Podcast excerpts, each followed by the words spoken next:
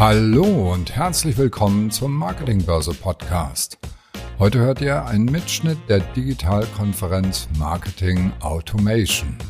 In unserem Roundtable diskutieren Timo von Vocht, Markus Stade, Christian Schneider, Alexander Nietzsche, Markus Seidenleder, Carsten Wesch und Jonathan Mall darüber, wie ein zukunftsweisender Marketing Automation Stack aussieht. Viel Spaß!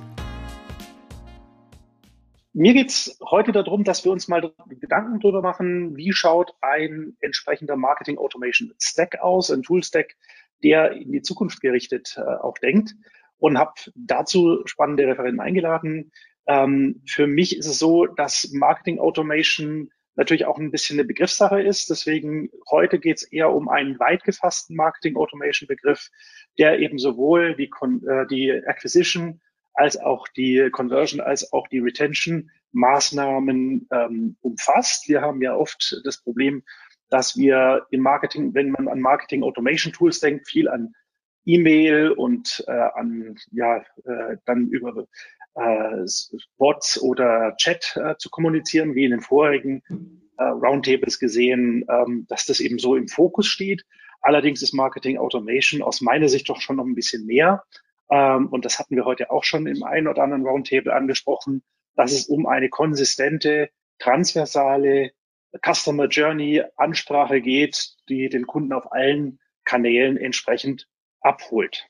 Dazu ähm, werden wir heute noch ein bisschen mit den einzelnen Referenten uns austauschen. Wir wollen uns natürlich nicht nur auf diese technischen und Analyse-Themen äh, dann äh, konzentrieren, sondern natürlich auch zu schauen, was für einen Impact hat der Datenschutz. Auch das war heute schon öfter, das, äh, öfter ein Thema. Ähm, Wenn es jetzt ohne Cookie weitergehen soll, wie kann man mit First-Party-Daten basierten Lösungsansätzen arbeiten und was ist der Toolstack dann in den verschiedenen einzelnen Branchen, ähm, wo kann man da äh, am besten auf diese Daten dann eingehen. Wir haben äh, natürlich eine sehr starke Konzentration jetzt auf First-Party-Daten, auf die Integration von Online- und Offline-Datentöpfen, aber auch unter den verschiedenen Tools im äh, Marketing-Stack äh, sicherlich einen großen Blick drauf. Wir müssen natürlich aber auch einen Blick drauf haben, dass es neue Möglichkeiten gibt im Bereich der KI, die wir eben in diese Anwendung mit einbringen können.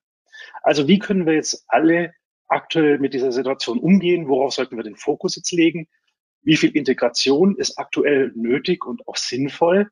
Und worauf sollten wir jetzt achten, um auch in Zukunft dann smart mit unseren Kunden und Interessenten kommunizieren zu können? Und dazu haben wir jetzt unsere äh, Panelisten, unsere Experten hier im Panel, äh, die ich gerne kurz vorstellen möchte. Und zwar fange ich äh, an mit dem Christian Schneider. Der ist äh, Senior Machine Learning Expert bei Meteonomics, Teil von Wetter.com, ähm, hat Physik und Mathematik in Kaiserslautern, Dortmund und Zürich studiert, sowie Civil Engineering am MIT. Hat eben nebenher noch einen IT-Vertrieb gegründet und geleitet und nach seiner Universität, äh, deren Laufbahn, hat er bei Dymatrix und Media Saturn gearbeitet als Data Scientist, bevor er dann zu Wetter.com gewechselt ist, wo er aktuell eben im Bereich Machine Learning einer der Top-Experten ist. Seine Thesen sind, dass Cookie-less Advertising immer wichtiger wird und äh, Marketing Automation eben für personalisiertes Marketing häufig über die noch über die Auswertung von personenbezogenen Cookie-Daten oder Cookie-basierten Daten funktioniert. Diese Cookie-Daten werden jetzt mehr und mehr durch alternative Datenquellen ersetzt. Das ist die erste These. Die zweite These, die er nennt, ist, dass er einen individualisierten ein Satz von Standard-Tools vorschlägt, was zu effizienterem Marketing führen soll. Also für Marketing Automation werden immer mehr Standard-Tools bevorzugt und keine individuellen Tools. Aber mit der Individualisierung der Standard-Tools bleibt das Marketing effizient. Magst du ganz kurz dazu, Christian, äh, sagen, wenn jetzt jemand sich dann sehr, beschäftigt? Äh, sehr gerne. also erstmal Erstmal Hallo auch von meiner Seite. Also erstmal ähm, fangen wir mit dem ersten Thema an. Also erstmal Cookieless, also Third-Party-Cookies. Da geht es ja vor allen Dingen darum, ähm, dass die, dass die aufsterben werden. Also irgendwann ganz sicher. Ähm, das hat sich ja immer ein bisschen weiter nach hinten verschoben, aber nichtsdestotrotz sollte man jetzt ja auch schon ähm, ja bereit sein, wenn es dann wirklich äh, dazu kommt, dass, dass diese Cookies nicht mehr benutzt werden können. Und ähm, hierbei ist natürlich wichtig, ähm, man kann das natürlich durch, durch First-Party-Cookies ersetzen. Ähm, First-Party-Cookies zum Beispiel, wenn man, äh, wenn man großes Publisher-Netzwerk hat, äh, da, gibt, da hat man dann halt ein, einen relativ großen Pool. Ähm, man kann natürlich auch seine eigenen Daten nehmen, die, die sind ja auch ähm, First-Party-Daten, um die Kunden entsprechend ähm, ja, ähm, zu bewerben. Jetzt gibt es aber natürlich entsprechende ähm, Use Cases wie zum Beispiel Neukundengewinnung und bei Neukundengewinnung hat man natürlich keine First-Party-Informationen ähm, am Anfang über das Kaufverhalten, ähm, was das für ein Nutzer ist, über das Einlog-Verhalten. Und da ist natürlich jetzt die Frage, was, was macht man damit? Und da gibt es natürlich einen ganzen Strauß an verschiedenen Möglichkeiten, was man machen kann. Ähm, es gibt halt ähm, verschiedene ID-Lösungen. Ähm, Google versucht äh, mit Advertising-ID. Ähm, da gibt es halt ähm, sehr viele verschiedene Möglichkeiten. Aber man kann halt auch, äh, auch, auch andere Wege gehen, ähm, wie zum Beispiel ein Machine Learning-Weg, dass man halt sagt, okay, wir haben zwar keine Informationen über den User jetzt, aber wir können gucken, wie ist er auf unsere Seite gekommen, ähm, wie ist er, ähm, also zu welcher Tageszeit, ähm, an welchen Ort hat man ihn. Und diese Informationen kann man dann benutzen, um vorauszusagen, ähm, was das für ein Kunde ist, wie er sich in Zukunft verhalten wird. Und da gibt's halt ähm, eine Menge von verschiedenen Anbietern, die das ähm, machen. Und man kann natürlich, ähm, ja, also äh, man kann sich gern durchprobieren durch alle Anbieter, aber meistens ist es natürlich so, dass man gerne halt eigentlich ein, ein Standard-Tool benutzen will und ähm, nicht, nicht von, ja, ich sag mal, von einem Tool zum nächsten springen will.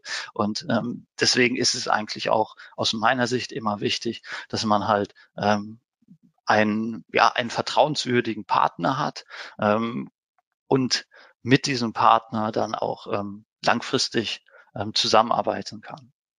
Und halt auch da ähm, es ist natürlich so, diese Partner haben meistens irgendwelche Standard-Tools. Ähm, ich sage mal auch Kunden, Neukundengewinnung ist vor allen Dingen Google, Google Partnerschaft, ähm, Google Partnerschaft mit Google Ads zum Beispiel und ähm, halt diese Tools sind natürlich ähm, für, für alle zugänglich. Trotzdem muss man ähm, mit seinem eigenen ähm, Daten oder mit seinen eigenen Kunden das, ähm, für die das optimal anpassen und ähm, individualisieren, damit man auch die richtigen Ergebnisse bekommt. Aber das, was, was ich eigentlich mit, mit Kunden von uns ähm, ja, bespreche, ist meistens, ähm, die Lösung soll nicht zu ja zu speziell individualisiert sein, sondern man nimmt meistens eher den, ich sag mal, den sicheren Weg. Man weiß, es funktioniert auch bei anderen und deshalb geht man eher diesen Weg. Erstmal vielen Dank, lieber Christian. Äh, lass uns, lässt sich nachher auch noch trefflich schreiten, wie gehen wir vor mit Individualisierung oder lieber individuelle Software best of breed. Aber da sind wir jetzt schon äh, bisschen bei der Diskussion rund um den äh, Technologie-Stack und die wollen wir nachher natürlich auch führen. Und dazu haben wir den Markus Stade heute auch dabei. Äh, Markus Stade hier auch von Moor Stade, ähm, wo ich jetzt auch neuerdings dabei bin als äh, CXO. Und äh, Markus, äh, du bist Mitgründer und Head of Analytics bei Moor und Stade GmbH. Ich kenne viele aus da als Organisator von Analytics Pioneers äh, äh, zahlreichen Meetings äh, und Meetups, Digital, Analy Digital Analytics Stammtischen, Measure Bowling äh, und natürlich auch äh, als ehemaliger Consultant von, von Tracken. Und äh, du bist, glaube ich, auch äh, Magister in äh, Politikwissenschaft an der LMU, ganz ungewöhnlich, und gleichzeitig aber auch noch Informatik und Computer Science Magister an der TU, also einer der wenigen, die ich kenne, die an beiden Münchner Unis studiert und Abschluss gemacht haben. Äh, und äh, ja, deine Thesen, die ich äh, äh von dir weiß, sind, dass du sagst, du hast einerseits ähm, es geht natürlich um das ganze Thema auch, wie kann ich das Ganze orchestrieren? Also dazu gibt es sogenannte Customer Data Plattform, CDP. Und äh, solche Integration und Marketing Automation erst möglich zu machen, wie sie die CDP bietet, sind eben aus deiner Sicht nicht nur eine technische, sondern ebenfalls eine organisatorische Herausforderung mit Verweis auf das Change Management, das dahinter steht. Und die Integration von Martech ist ein entscheidender Wettbewerbsvorteil, nicht der Toolstack selbst.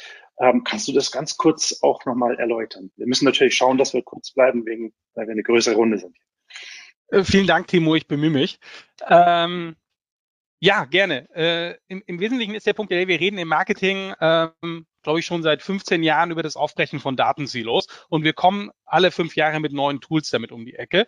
Äh, und jetzt gerade natürlich groß im Trend, wenn wir auch von äh, DMPs Richtung CDPs, also von Third-Party-Data natürlich auf First-Party-Data dann gehen, ähm, da sehen wir immer wieder im Markt die Hoffnung, dass es ein Tool richtet.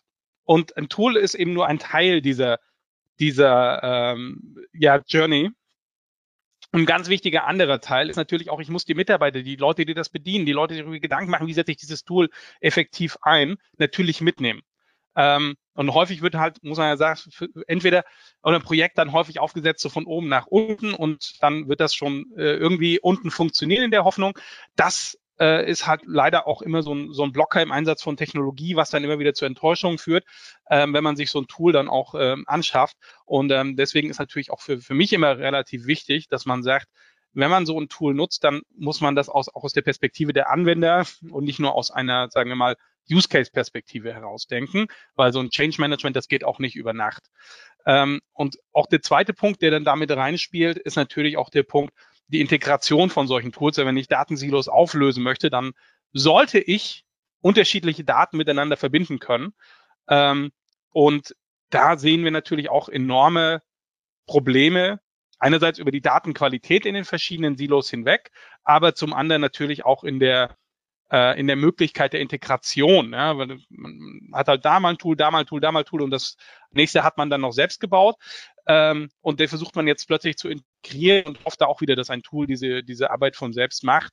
Ähm, und das ist es auch nicht, sondern wenn man ein, ein ähm, effektives Projekt mit einem klaren Ziel über die Datenintegration quasi anstößt, dann kann man die Wettbewerbsvorteile heben, das reine Anschaffen eines Tools und dann sozusagen das halbherzige Connecten ist leider äh, ja nicht wirklich zielführend. Ich könnte jetzt sagen, machen noch viele, aber ich glaube, das ist auch so klar geworden. Vielen Dank, Carsten lacht schon. Ähm, genau. Äh, ich äh, sehe es. Lasst uns über das CDP-Thema noch ein bisschen sprechen.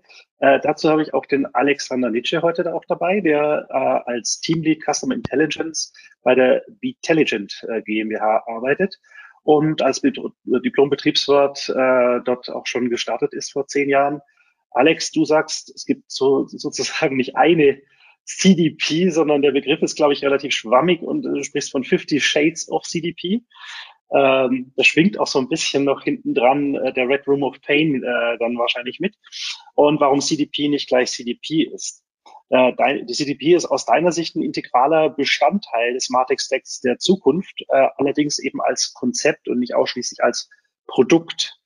Ähm, und deswegen rätst du deinen Kunden, CDP-Implementierungen sollten immer fachbereichsübergreifend stattfinden. Kannst du das auch uns noch mal ein bisschen näher bringen in kurzen Worten? Mein Problem, ich versuche mich kurz zu halten, ist natürlich ein spannendes Thema, das Thema CDP. Ich darf jetzt seit, ich glaube, 2018 für unsere Firma schon begleiten. Das heißt, in der Zeit hat ja das Thema auch eine Entwicklung durchgemacht. Ähm, 50 Shades of CDP, warum äh, nenne ich so? Ganz einfach, weil ich sage mal, der CDP-Begriff geistert jetzt äh, überall herum. Ähm, was aber wirklich nicht im Vordergrund steht, ist, äh, dass es eigentlich unterschiedliche Arten von CDP gibt. Also das CDP-Institut, das damals den Begriff so auf den Markt geworfen hat, unterscheidet drei Arten äh, die Data CDP, den Analytics CDP und die Engagement CDP. So, und äh, wenn man jetzt dann noch äh, im Hinterkopf hat, dass es jetzt ja kein geschützter Begriff an sich ist, dann kann man sich auch vorstellen, dass eigentlich jedes Software-Tool, das irgendwie Kundendaten hält, mittlerweile sagt, ich habe CDP-Funktionalitäten. So.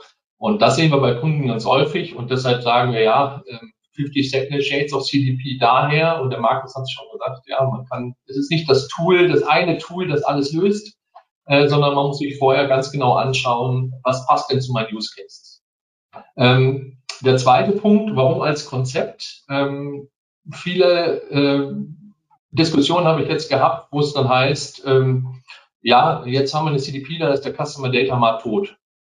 Und äh, ich glaube, das ist einfach nicht der Fall. Ne? Es gibt neue Datenbanktechnologien, die hochperformant auch äh, Eventdaten verarbeiten können. Und wenn ich dann irgendwie eine, äh, eine Cloud-Datenbank in Kombination mit einem äh, guten ETL oder ELT-Tool habe, dann habe ich das Konnektorenproblem auch äh, fast im Griff. Genau. Und äh, der dritte Punkt, der Tipp, ist eigentlich nur, nur eine Notwendigkeit, gerade wenn es Richtung Data CDPs geht, geht, weil ich einfach nicht als CRM äh, Fachbereich so ein, so ein Projekt alleine machen sollte, sondern dann ist auch das Thema BI mit dabei, dann ist das Thema Online-Marketing mit dabei. Das ist also so ein bisschen cross-funktional ähm, und da muss man einfach drauf achten. Ja, also mir fiel da spontan auch diese Frage ein äh, nach der welche Schwalbe äh, bei Monty Python, ähm, ich glaube, das war der, der Kokos, ähm, so nach dem Motto, hast du jetzt eine Data-CDP oder hast du schon eine Kampagnen-CDP? Ja? Ähm, also von daher, ich glaube auch völlig zu Recht die Frage, ähm, ersetzt die oder ersetzt die CDP eigentlich auch eine vernünftige Strategie? Ähm, wer da sich auch sehr gut auskennt, ist äh, hier nebenan der Marco, Marco Seidenleder. Der ist Managing Partner bei Pandata, einem Tech-Unternehmen Tech mit Schwerpunkt im Marketing Intelligence Bereich und Data Analytics. Marc, du bist Informatiker und hast Business an der ESCP Europe in Paris und London studiert und hast äh, dann ein Startup-Projekt in Rio de Janeiro äh, geleitet, warst dann bei Rocket Internet auch eine Zeit lang zur Zeit des Börsengangs, also spannende Zeiten durchlebt. Und äh, deine technische äh, Expertise kombinierst du mit unmittelbarer Praxiserfahrung. Ich hoffe, dass ich es so richtig wiedergegeben habe. Eine These, du hattest sogar nicht nur zwei, sondern ich habe nur nach zwei Thesen gefragt, aber du hast drei Thesen. Und zwar das erste ist, CDPs funktionieren am besten mit einer stabilen und ähm, skalierbaren Dateninfrastruktur, also ein Data Warehouse zum Beispiel als Grundlage, die im Data Warehouse aufbereiteten und aggregierten Daten verbessern die Performance der CDP signifikant und nachhaltig. Das ist die erste These gewesen. Die zweite war, dass du gesagt hast, die Datenerfassung verlagert sich immer weiter weg vom Benutzer. Das heißt, serverseitig Tracking gewinnt aus deiner Sicht zunehmend an Bedeutung. Integration von nutzbaren Datenquellen wie CRM-Systeme etc. wird auch immer wichtiger, was wir auch schon angesprochen hatten. Und das, die dritte These, Marketing Automation, stellt eben spezielle Anforderungen an die Dateninfrastruktur, eben zum Beispiel auch mehr und mehr diese Realtime- und Batch-Verarbeitung. Erstes für das Analytics und Reporting, ist es zwar nicht unbedingt immer notwendig, Realtime zu haben, aber für ma einige Marketing Automation Cases natürlich sehr wohl. Du hast dann auch gesagt, ein geschickter Umgang mit der Datenverarbeitung kann eben diesen Aufwand für Marketing Automation Anwendungen sehr deutlich reduzieren. Magst du auch ganz kurz nochmal dazu sagen, was du damit hier. Sehr gerne. Ich versuche mich kurz zu halten. Ich könnte da natürlich jetzt stundenlang drüber reden. Ähm, ich glaube, mit den ersten zwei Thesen schließe ich mich ziemlich meinen Vorrednern an. Ähm, bei dem ganzen CDP-Thema, ich bin fest der Überzeugung, dass wenn wir ein stabiles Data Warehouse und eine stabile Dateninfrastruktur unter einer CDP liegen haben, haben wir große Vorteile und ganz andere Möglichkeiten, mit den Daten umzugehen.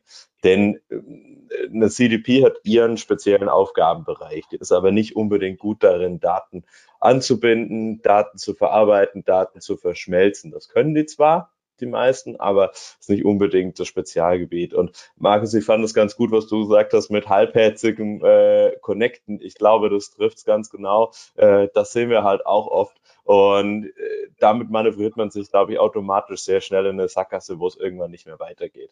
Deshalb sage ich, auf jeden Fall sollte man eine stabile, genauso wichtig wie das Change Management im Unternehmen ist, braucht man, glaube ich, auch eine stabile Infrastruktur die ein Tool dann am Ende tragen kann. Weil das Tool selber, äh, das geht in die Richtung, was du sagst, Alexander, ist nicht die Lösung, sondern ich brauche die Prozesse und ich brauche die Infrastruktur darunter, die dieses Tool, die diesem Tool ein Fundament bieten. Und dann kann ich obendrauf das Tool setzen, das damit arbeitet. Ähm, der zweite Punkt geht, glaube ich, in die Richtung von dem, was Christian sagte. Ähm, Cookies werden halt einfach aussterben, das ist eine Tatsache. Und klar, wir haben irgendwelche Workarounds, äh, die uns da ein bisschen mehr Cookie Lifetime in welcher Art auch immer bringen, aber am Ende äh, wird wird's wird's davon weggehen und damit werden halt zum einen äh, First-Party-Daten wichtiger und zum anderen äh, werden halt auch Themen wie Server-Side-Tracking und so weiter wichtiger, wo wir einfach die Datenübertragung weg vom Browser, weg vom Benutzer verlagern. Heißt nicht, dass wir damit um irgendwelche äh, DSGVO-Themen rumkommen, aber es bietet uns die Möglichkeit, ähm, vielleicht an mancher Stelle äh, legal Daten zu erfassen, äh, wo es halt sonst softwareseitig einfach schwierig werden würde. Und der dritte und hoffentlich neue Punkt ist, ähm, äh, meine These ist, dass Marketing Automation ähm, ganz andere Anforderungen an so eine Dateninfrastruktur hat, als es jetzt das klassische Reporting oder Dashboarding hat. Weil ähm, wir hören zwar immer im Reporting, ja, ich will meinen Marketing-Report in Realtime, dann sagen wir aber, denk doch mal drüber nach, ob das was bringt, weil äh, deine Kampagne endet ja nicht alle fünf Minuten, aber der Aufwand, äh, um so ein Realtime-Reporting aufzubauen, ist signifikant größer. Bei der Marketing Automation sieht es anders aus, denn da habe ich halt einfach Use Cases, wo ich in Realtime auf einen Kunden reagieren muss. Sonst funktioniert es halt bei manchen Use Cases nicht. Und da macht es durchaus Sinn, dass man sich vorher mal überlegt, welche Use Cases das überhaupt sind, welche ich davon haben möchte und dann entsprechend die Entscheidung treffe, ob ich dafür ein Realtime, eine Realtime-Infrastruktur brauche oder nicht. Ähm, und das mit diesem geschickten Vorbereiten, da meinte ich zum Beispiel bei einem Customer Scoring, ähm, kannst du natürlich auch schon im Hintergrund das Customer Scoring machen und dann diese Ergebnisse halt in Realtime sozusagen nutzen. Während andere Cases ähm, äh, kommst du halt einfach nicht drum rum, äh, irgendwie ein Scoring oder äh, eine Recommendation oder irgendwas äh, schon live auszurechnen. Und das ist halt immer kostspieliger und schwieriger zu implementieren. Und also, wenn man so eine Infrastruktur implementiert, sollte man sich immer äh, Gedanken machen, ob es jetzt, äh, ob es es wirklich Realtime erfordert oder nicht und wenn ja, wie man es dann am besten aufsetzt. Dabei belasse ich es mal, sonst rede ich noch zwei Stunden. Das Argument für, für Webanalyst, äh, Web Analytics Lösungsvertriebler ist natürlich, ja, wir sind in Realtime. Und wir haben alles. genau, dann reden wir aber nochmal über Cookies. genau, genau. Also von daher sehr gut verstanden. Äh, danke für deine Anmerkung. Und äh, jetzt komme ich zu jemandem, der mit dem CDP-Thema gar nicht viel machen kann, trotzdem aber irgendwo seine, sein Marketing automatisieren muss und da ganz andere Ansätze fährt. Ähm, deswegen freue ich mich, den Carsten, Carsten Wesch, begrüßen zu dürfen. Er ist Head of Business Intelligence bei Möbel.de äh, hat ein äh, BA an der, also was auf äh, Business Administration an der FDHDB Bielefeld gemacht, ist bei Navigon und Chibo im Bereich Online-Marketing und Webanalyse gewesen und hat dann auch selber sein eigenes Beratungshaus gegründet, äh, war auch bei einer Hamburger Digitalagentur Digital Motion als Berater für Online-Marketing und Analytics für viele große namhafte Unternehmen tätig. Das heißt, wir beide kennen uns auch schon sehr lange. Du meinst, das ist natürlich traurig für mich, da ich für CDPs vertrieben habe. äh, ein ja. braucht man nicht um jeden Preis. Ja.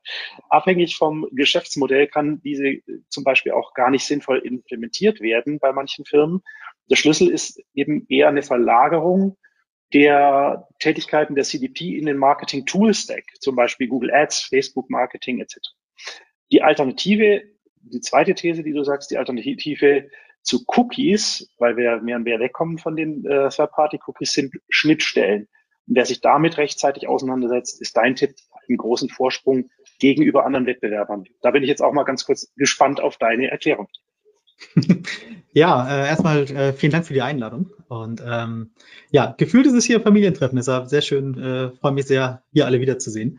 Ähm, genau. Nee, äh, warum habe ich auch bewusst ein bisschen provokativ die Thesen aufgestellt? Ähm, bei uns das Geschäftsmodell, möbel.de, wir sind äh, eine Suchmaschine für Möbel, also das Google für Möbel, wenn du so willst.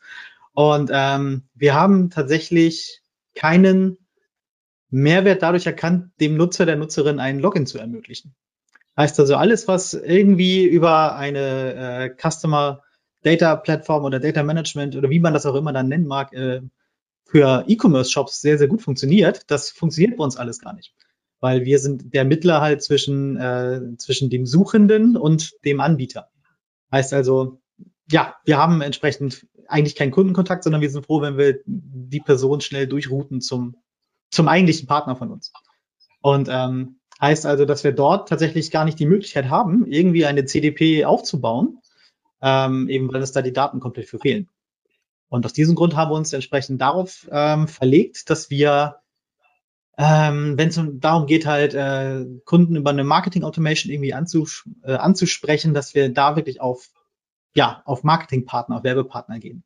Sei es jetzt klassische Retargeting-Anbieter, ne, ein Criteo, ein ATV-Haus oder wie sie auch immer heißen, aber auch natürlich Facebook-Marketing und äh, wie wahrscheinlich den meisten äh, auch hier in der Audience äh, bewusst ist, Google mit Google Ads quasi mit einem drum und dran, was auch das Google Display Network dann angeht.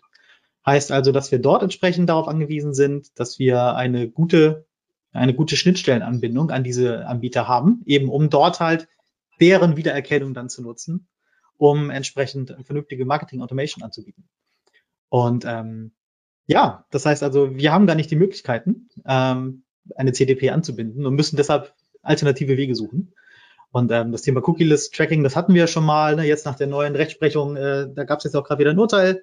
Ähm, das wird noch sehr witzig in den nächsten äh, Wochen, Jahren und Monaten und heißt also, da macht es auf jeden Fall Sinn, sich mit alternativen Tracking-Möglichkeiten dann zu beschäftigen.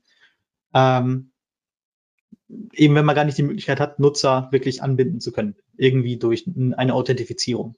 Weil für eine CDP brauchst du ja immer in irgendeiner Form eine Authentifizierung, eine Identifizierung des Nutzers. Und wenn du als Plattform das gar nicht anbietest, dann musst du alternative Wege suchen. Und deshalb sind Schnittstellen für uns tatsächlich der Weg, wie wir das zukünftig auch äh, machen können. Das ist eigentlich die einzige sinnvolle Möglichkeit, wie wir uns auch wirklich ähm, dem aktuellen äh, Cookie-Blocking-Wahn so ein bisschen entgegenstellen können. Das ist eine gute Überleitung auch zu unserem letzten der, äh, zur Vorstellung der letzten der sechs Referenten hier. Und äh, erstmal vielen Dank, äh, Carsten, dass du hier teilnimmst und das, uns ein bisschen näher bringst. Ich würde sagen, natürlich könntet ihr auch für eure Kunden, das sind ja nicht die, die die Möbel.de Webseite besuchen, sondern das sind die, die darauf was einbuchen, könntet ihr wahrscheinlich irgendwann mal, wenn ihr ganz groß seid, weltweit unterwegs und so weiter, ein CDB brauchen. Wenn es aber nur ein begrenzter, immer gleichbleibender Anteil von Firmen und Unternehmen sind, ist es wahrscheinlich überdimensioniert aktuell bei euch. Für die Marketing Automation, ich nehme aber an, aber das ist ein ganz wichtiges Thema mit den Schnittstellen, dass das mehr und mehr auch ein Thema wird, ähm, um weitere äh, Lösungen, die jetzt mehr und mehr rauskommen, mit künstlicher Intelligenz ähm, anzubinden und in die Marketing Automation mit einpflegen zu können. Wir hatten es vorher mit dem Christian von Wetter.com oder äh, Meteonomics, der eben auch über Schnittstellen Daten sicherlich in die Tools, zum Beispiel Wetterdaten in Tools einspeisen kann, so dass ich eben die Daten, die ich, die Standsdaten, die ich habe, mit Wetterdaten zum Beispiel anreichern kann. Auf eine ganz andere Idee ist äh, Jonathan mal gekommen. Äh, die Anne Zeller, die heute auf dem Programm steht, musste leider krankheitsbedingt absagen. Der Jonathan ist ganz lieberweise ganz kurzfristig eingesprungen und hat gesagt, er kommt gerne mit ins äh, Panel heute rein und deswegen will es umso besser, weil dadurch hat er dann auch noch eine große bereichernde Funktion. Erstmal vielen Dank. Und du bist nämlich Co-Founder und CIO der Firma Neuroflash. Neuroflash ist eine KI-gestützte Software oder gesteuerte Software, die kurze Marketingtexte erstellt und optimiert auf Basis von Vorhersagen über die unterbewusste Wirkung von Wörtern in den Köpfen der Empfänger, sprich unserer Kunden, äh, optimiert. In dem Fall bedeutet offensichtlich Texte mit hohen Klickraten und Texte, die Marken zum Beispiel auch äh, nachhaltig aufbauen, ja, also den Marken nicht um die Ohren fliegen. Dazu arbeitest du parallel noch als Lektor für KI im Branding an der Universität Hamburg, hast einen Master in Psychologie äh, in Exeter und einen PhD in Neuropsychologie an der Universität von Groningen und hast zwei Thesen mitgebracht, nämlich erstens, ähm, dank künstlicher Intelligenz werden in Zukunft die Copywriter zu Editoren, also hyperproduktiven Türstehern, die guten Content durchgelassen und schlechten vor der Tür draußen stehen lassen. Und deine zweite These ist, jede Content-Software wird automatische Content-Generierung haben. Also egal ob es Gmail, Winword oder andere. Und eine akkurate Erfolgsprognose von Content ist eben genau die Herausforderung, die es zu lesen gilt. Habe ich das richtig wiedergegeben? Was, kannst ja. du ganz kurz erklären, wie das äh, zusammenhängt? Und sehr gerne. Vielen Dank für die auch dann kurzfristige Einladung. Sehr froh hier zu sein. Also Familientreffen fühlt sich auch so an. Ich sehe auch schon ein paar Gesichter zum zweiten oder dritten Mal. Sehr schön. Äh, du hast sogar Groningen richtig ausgesprochen. Also ich bin wirklich äh, sehr, sehr happy gerade. Äh, genau, also worum es geht, ich habe das Gefühl, in dieser Runde bin ich vielleicht der am wenigst technischen, te technische äh, Schnittstelle, weil ganz häufig die, die Kunden, mit der wir arbeiten, äh, einer wurde auch schon genannt hier, äh, Carsten äh, Chibo, äh, die Texte mit uns äh, optimieren und schreiben. Das ist eigentlich mehr bei den Leuten, die weiter wegstehen quasi von, von Code und die sich halt fragen, okay, welche Zeile muss es denn sein? Welche Headline muss denn jetzt hier auf der Seite stehen?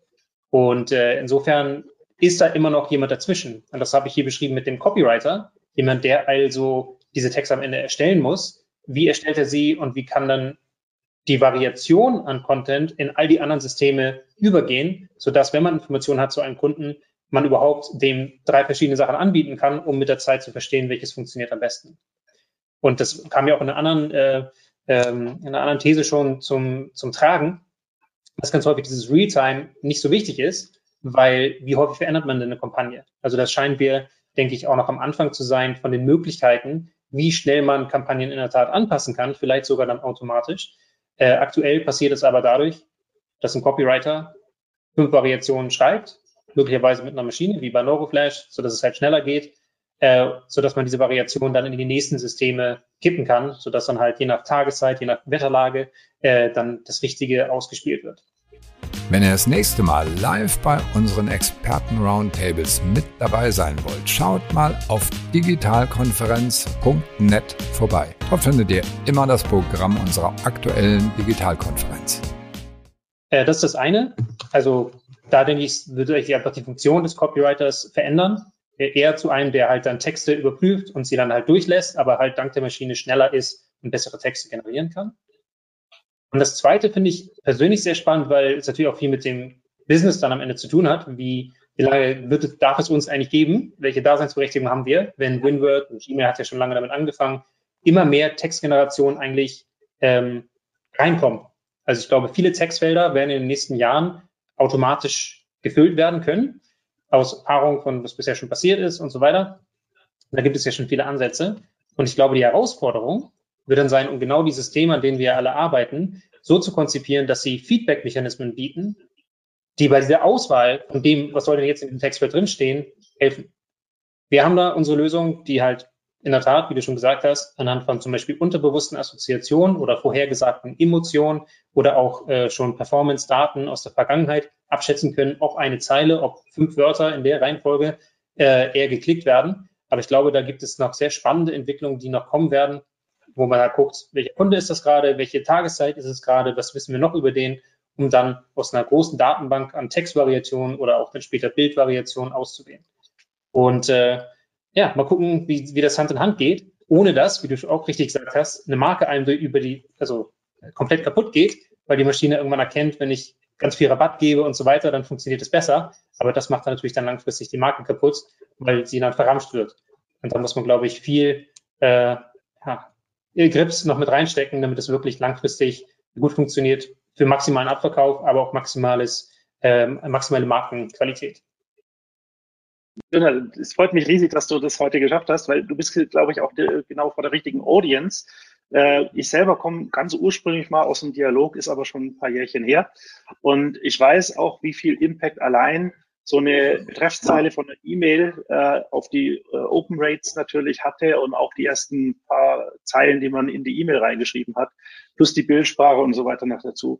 Und das ganze Thema Content ist auch ein ganz wichtiges, äh, insofern, dass ich natürlich auch schauen muss, wenn ich jetzt in Richtung Hyperpersonalisierung gehe, wenn ich in Richtung personalisierte Ansprache auf allen Touchpoints gehe, brauche ich natürlich auch entsprechend ein performantes Tool, um Content zu erstellen. Das ist auf der einen Seite sicherlich im Creative-Bereich, so ein Digital Asset Management beispielsweise, wie es Adobe Efficient Frontier macht, also, also wo ich eben die ganzen Content alle schon mal gesammelt und in aufbereiteter Form da habe. Das kann Produkt Information Management sein und so weiter für die E-Commerce-Shops. Aber ganz ehrlich, ein PIM sozusagen Anbindung und dann äh, Content raushauen, äh, der aber einfach nur produktspezifisch ist und sagt, du, du hast einen Staubsauger gekauft, jetzt kriegst du halt noch einen Staubsauger oder in Zweifel planst einen Beutel dazu, aber eigentlich will der jetzt eine Kaffeemaschine oder einen Toaster, ja, ist, äh, ist natürlich ein bisschen unfair. Und auf der anderen Seite ist es emotional gesehen natürlich auch nicht unbedingt immer dann äh, so einfach nur mit Bildern und Produktbeschreibungen oder Produktnamen zu arbeiten, sondern man muss natürlich auch schauen, dass man die Leute emotional abholt und Brandbuilding betreibt. Brandbuilding ist ganz toll. und wichtig für das ganze Thema First-Party-Daten. Lass uns mal zu unserer ersten Frage kommen. Da in dem Bereich, ähm, First-Party-Daten werden jetzt gehypt überall. Das ist das neue Schwarz im Marketing. Kommt jetzt dadurch ähm, dem Dialogmarketing und äh, also der CRM-Lösung sozusagen auch wieder mehr Bedeutung zu? Also vielleicht, ich frage jetzt mal ganz direkt den Christian, würdest du sagen, eigentlich brauchen wir den ganzen anderen Schmarrn nicht mehr, hauptsächlich macht jetzt alle nur noch CRM? Äh, ist das sozusagen die neue, der neue Stein der Weisen? Wir machen wieder Rolle rückwärts und gehen zehn Jahre zurück und machen so wie früher Dialog. Also wie, wie immer ähm, ist der Weg zurück ähm, meistens nicht der Weg nach vorne. Das heißt, ähm, es gibt ja Gründe, warum man das ja nicht mehr so ähm, intensiv gemacht hat. Und halt in der letzten Zeit, also man hat äh, früher das sehr intensiv gemacht und ähm, dann hat man herausgefunden, ähm, die Third-Party-Cookies ähm, waren, waren viel erfolgreicher. Ähm, aber ähm, an dem Punkt, wo man zu den Third Parties ähm, Cookies gegangen sind und die Informationen mitgenommen hat. Ähm, seitdem ist auch wahnsinnig viel anderes passiert. Unter anderem sind halt die, die Datenmengen ähm, deutlich größer geworden, die wir zur Verfügung haben. Und auf der anderen Seite sind auch noch ähm, einige, einige, ja, nicht Tools, sondern Algorithmen, also ähm, vor allen Dingen ähm, neuronale Netzwerke, also AI, ähm, sind deutlich besser geworden. Das heißt, mit den alten Daten, mit den, mit den neuen Algorithmen ähm, lässt sich deutlich mehr ähm, machen als mit, ich sag mal, den alten Daten, mit den alten Algorithmen äh, damals. Und da ist jetzt natürlich das, äh, was man machen muss. Man muss sich anschauen, okay, ähm, funktioniert das besser? Ähm, wie können wir diese Algorithmen mit entsprechenden Daten füllen, die wir von uns äh, als First ähm, Party Owner haben oder halt auch entsprechende andere Informationen, die halt nicht wirklich ähm, ja kritisch sind und ähm, wo man Third Party Informationen braucht. Also zu, äh, zum Beispiel halt ähm, Server-Side Informationen wie zum Beispiel die, ähm, was Marco ja angesprochen hat. Ähm, ich sag mal, Maschinendaten. Ähm, wenn die Maschinendaten nicht verknüpft sind mit den IDs, also mit den Customer selbst, sind die halt nicht mehr so kritisch. Das heißt, damit ähm, bekommt man halt auch Informationen ähm, und ähm, ja, da, da lässt sich wahrscheinlich einiges machen und ähm, ja, die Zukunft bleibt spannend und entwickelt sich. Jetzt ja das ganze große Thema natürlich auch des, des Consent Managements. Ich denke mal, dass man natürlich Consent unbedingt einholen soll. Und ich glaube, eine sehr wichtige Disziplin wird in der nächsten naheliegenden Zukunft äh, das Thema Consent Optimierung auf den Websites, damit ich eben möglichst viele Daten trotzdem noch verwenden darf, ja, auch wenn das manchmal ein bisschen ausartet, das Thema äh, inzwischen, in der Zwischenzeit. Aber Content Management ist sicherlich eine ganz wichtige Sache. Dann, Christian, ihr seid natürlich auch, also ich weiß nicht, ob ich Wetterdaten auch als sogenannte Zero-Party-Daten, also relativ ungefährliche Daten, äh, weil sie Privacy nicht kritisch sind. Das Wetter ist einfach in München für alle Menschen gleich, die da gerade in München leben ähm, nehmen kann. Also ich kann jetzt keine Rückschlüsse auf ein Individuum äh, ziehen bei Wetterdaten zum Beispiel. Also das heißt für mich, mit Zero-Party-Daten kann ich natürlich auch viel machen, dann mit kontextuellen Daten. Das heißt, dass ich natürlich auch immer schaue, in welchem Umfeld ist der Nutzer. Und dann habe ich noch meine First-Party-Daten. Und das ist ja sozusagen dann die harte Währung, auch auf die es ankommt. Und ähm, ja, ich habe jetzt diese, diese Woche gerade wieder gelernt, ja gut, wenn ich, wenn ich halt die First-Party-Daten verwenden darf oder Identifier verwenden darf, weil der Kunde mir seine Einwilligung gegeben hat, kann ich es machen. Wenn ich sie nicht habe, dann habe ich zwar da eine Lücke sozusagen, aber es ist nicht schlimm sozusagen. Markus, magst du, ich glaube, ihr habt ja so mal so eine Integration gemacht, äh, CRM und äh, Analytics sozusagen. Ja? Ähm, und ähm, ja, da habt ihr offensichtlich ja dann auch diese Daten miteinander kombiniert auf Basis von Einwilligung. Ist das ein kritisches Thema gewesen für, eu für eure Kunden? Und wie habt, wie habt ihr das gelöst? Sozusagen? Genau, ja, also es ist ja generell so, ich bin jetzt kein Rechtsanwalt, aber so erklären es mir Rechtsanwälte immer.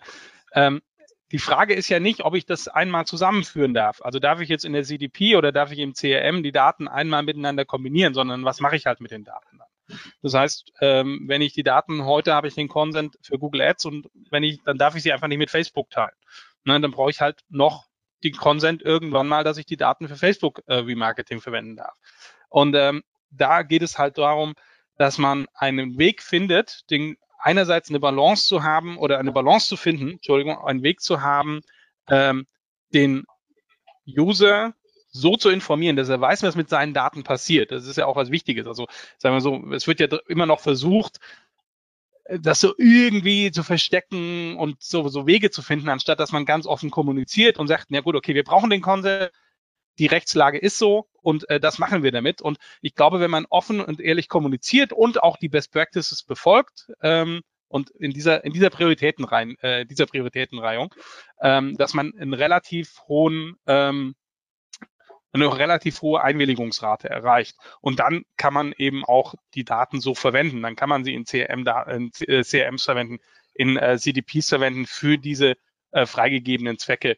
Und ähm, das äh, verstehen die User auch. Also man, man, wir tun immer ein bisschen so, als würde der User draußen nicht verstehen, was wir tun.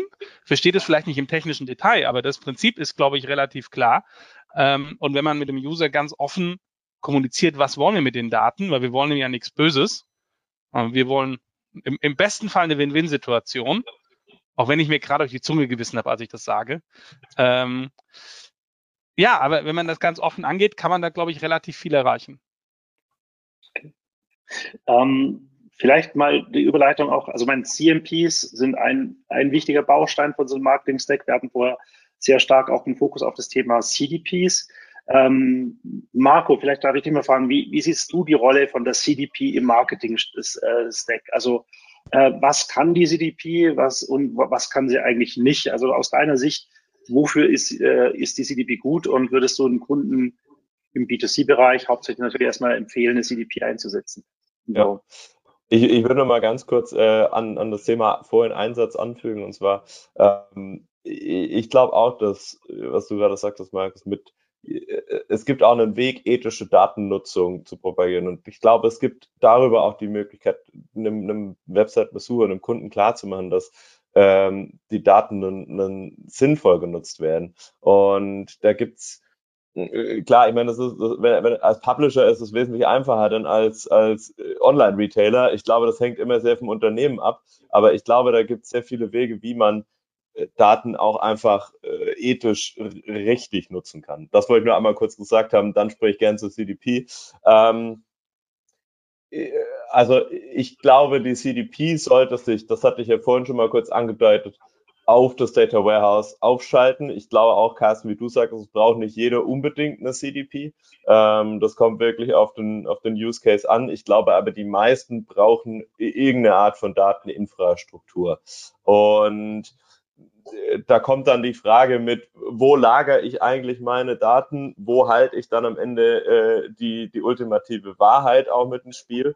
Und ich glaube, die Wahrheit sollte immer da liegen, wo die, äh, wo die Daten entstehen. Das heißt, so ein, so ein Customer Record oder so, den würde ich eher in einem CRM-System platzieren, äh, im Quellsystem am Ende. Und dann habe ich in einem nächsten Schritt das System, das die Daten für mich verarbeitet. Das heißt, ich habe dann mein Data Warehouse, was sich an diese einzelnen Datenquellen, an mein CRM, an mein Webtracking, an was weiß ich, ranknüpft und diese Daten für mich aggregiert und zusammenfasst. Und ich glaube, da kommt dann die Schwierigkeit, ähm, oder was gerne verwechselt wird, zwischen was ist eigentlich das, das Golden Record und was ist die Single Source of Truth?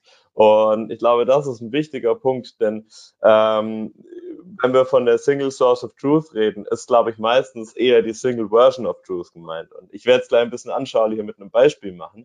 Ich habe meinen Customer Record, ich habe aber zum Beispiel den Customer Lifetime Value. Und ich will natürlich nicht, dass im Unternehmen jetzt fünf Customer Lifetime Values äh, kursieren.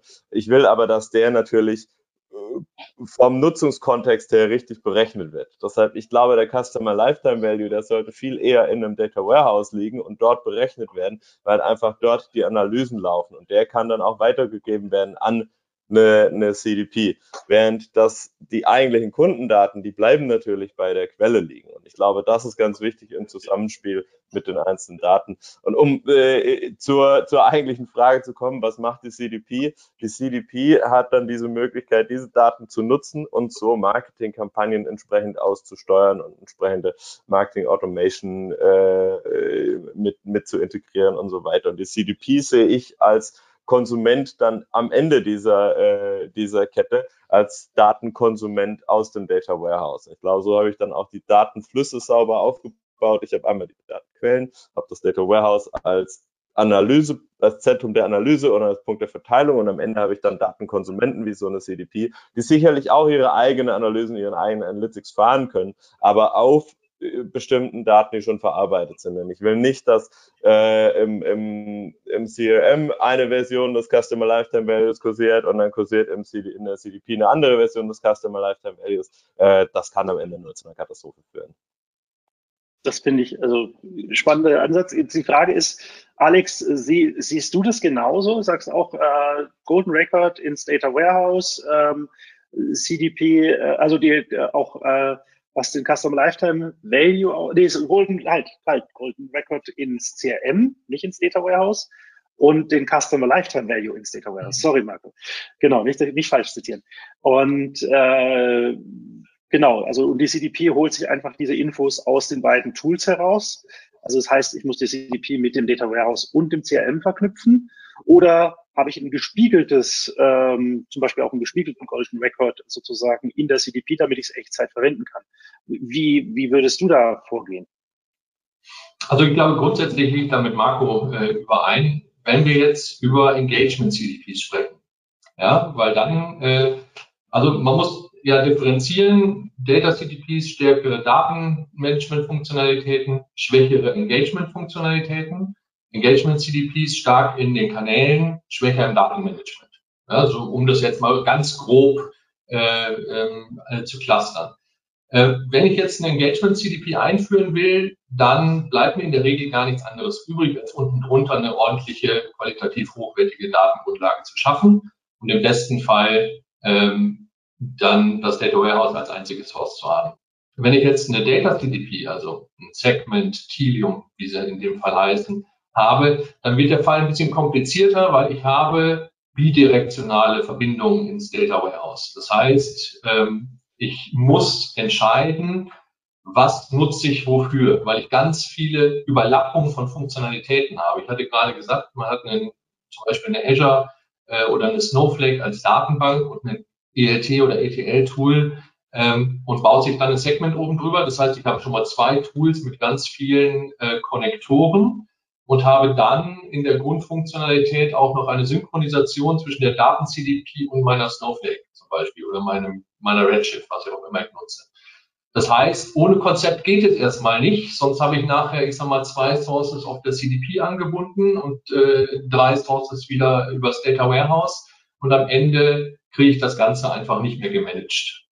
Ähm, von daher, Ansatz ist, Engagement CDP, Data Warehouse als möglichst Single Source, völlig fein. Ja, und damit ist auch das äh, Customer Lifetime Value ganz klar im, im äh, Data Warehouse verankert.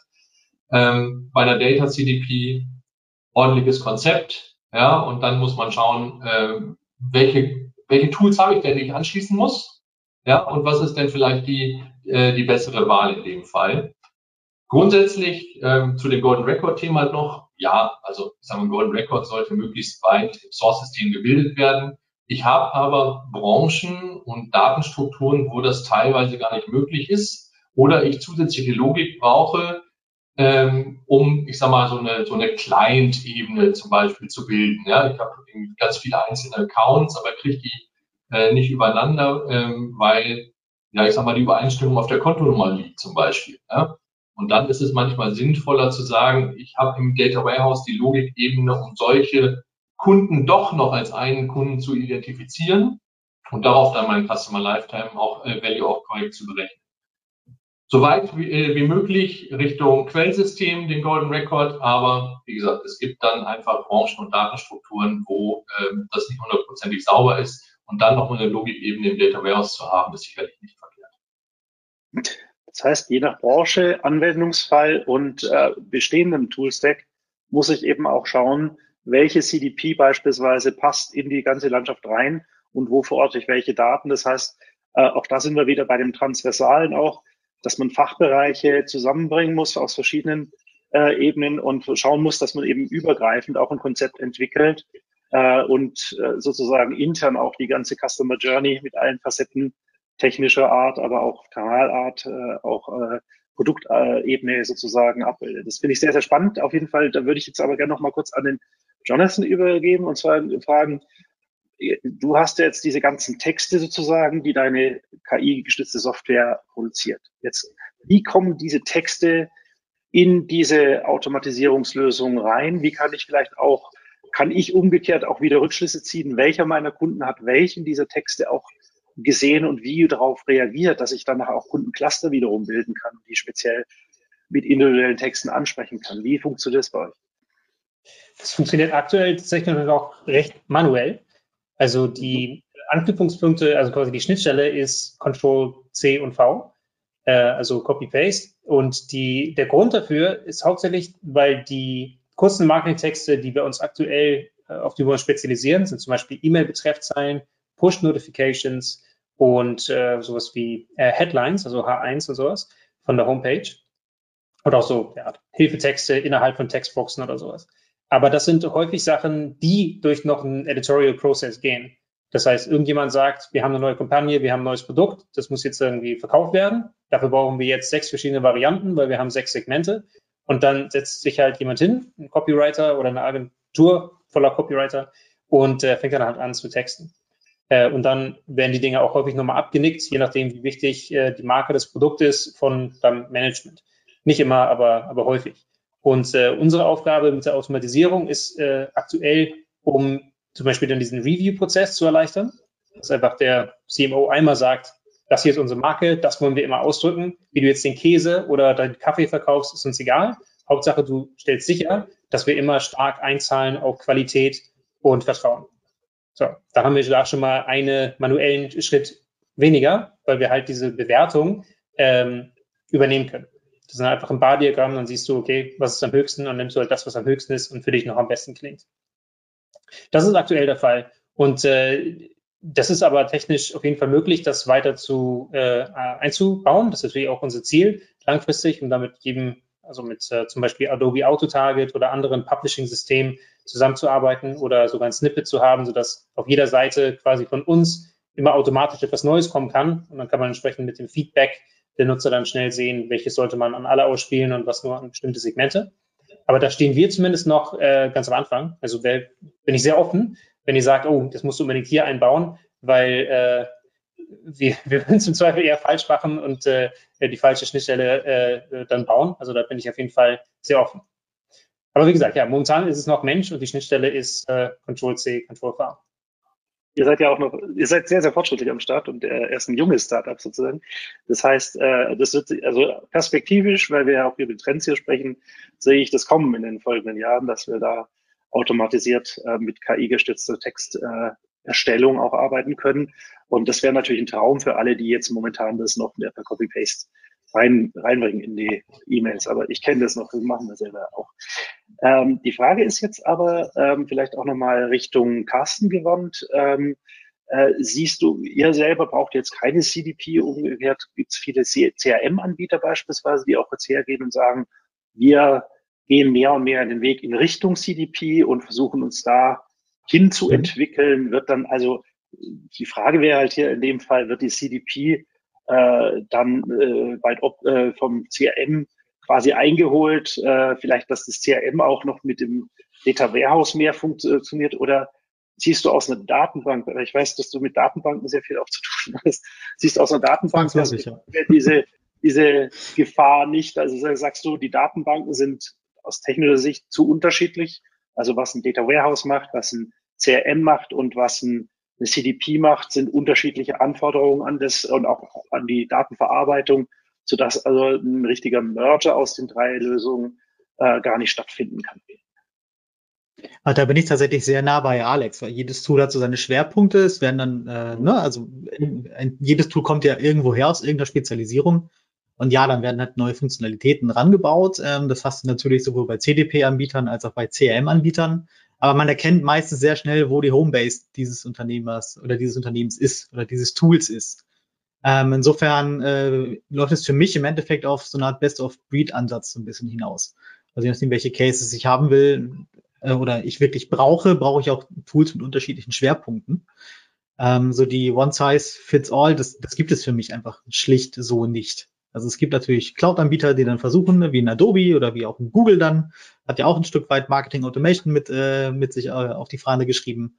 Äh, die versucht natürlich alles so ein bisschen anzubieten, um eben so die ganze, ähm, ja, die ganze Bandbreite abdecken zu können. Aber was halt nicht funktioniert, ist, dass, äh, dass so ein Anbieter oder so ein Cloud-Anbieter alles abdecken kann. Und das ist, ist genauso auch bei CDP-Anbietern und auch bei, bei CRM-Anbietern. Das ist das gleiche in Grün aus meiner Sicht. Deshalb muss man sich wirklich halt äh, als Unternehmen wirklich Gedanken machen. Deshalb Plan machen, Alex, das finde ich sehr, sehr gut. Also, so ein Plan an sich, äh, das wird unterschätzt, dass man den auch vielleicht mal braucht. ähm, anstöpseln und gut ist, das funktioniert halt leider in den allerseltensten Fällen. Ähm, genau, und deshalb ist es halt, ich glaube nicht, dass es da wirklich so eine Art Merger gibt im Sinne von, dass Anbieter dann ein Anbieter auch mal alles kann. Das glaube ich schlicht nicht. Das kann nicht funktionieren.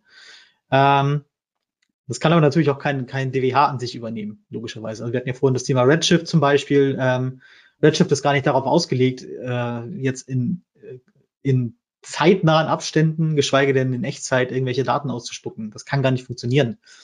Ähm, also wir haben bei uns relativ viele Daten. Wir nutzen tatsächlich eine Kombination aus äh, Redshift, äh, aus der AWS und äh, S3.